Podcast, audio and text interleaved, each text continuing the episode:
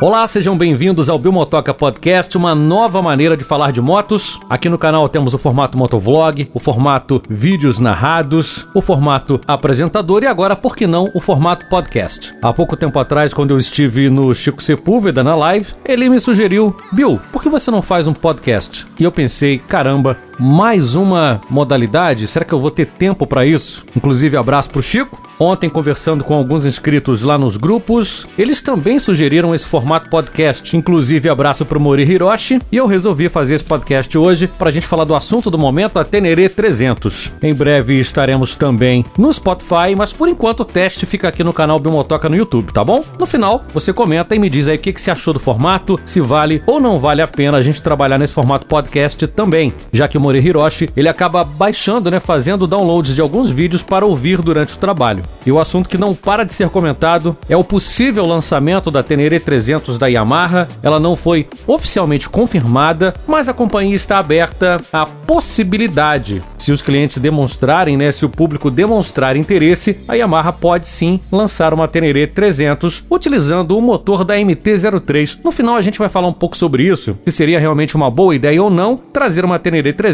com esse motor da MT-03, da R3. Já já a gente comenta sobre isso. A Tenere 700 já é um sucesso mundo afora, mas ela roda o mundo, roda o mundo e não chega pra gente aqui no Brasil, né? E a possibilidade de uma Tenere 300 deixou muita gente empolgada. Ela viria para preencher esse buraco deixado pela Yamaha, teria aí como principais concorrentes uma Versys X300, KTM 390 Adventure, BMW GS 310 e a própria XRE 300 ADV. A MT-03 a gente sabe que tem realmente um desempenho fantástico, são 42 cavalos de potência, 3 kg de torque, porém é uma moto que tem um consumo muito elevado de combustível. Então essa moto vindo com esse motor sem nenhuma atualização, ela pode sofrer para entrar nesse mercado na faixa de 300 cilindradas. Imaginem uma Teneré 300 com consumo maior do que uma Versys X300. Você compraria? As informações são do site rushlane.com e muitos sites no Brasil já estão comentando, muitas pessoas já estão falando,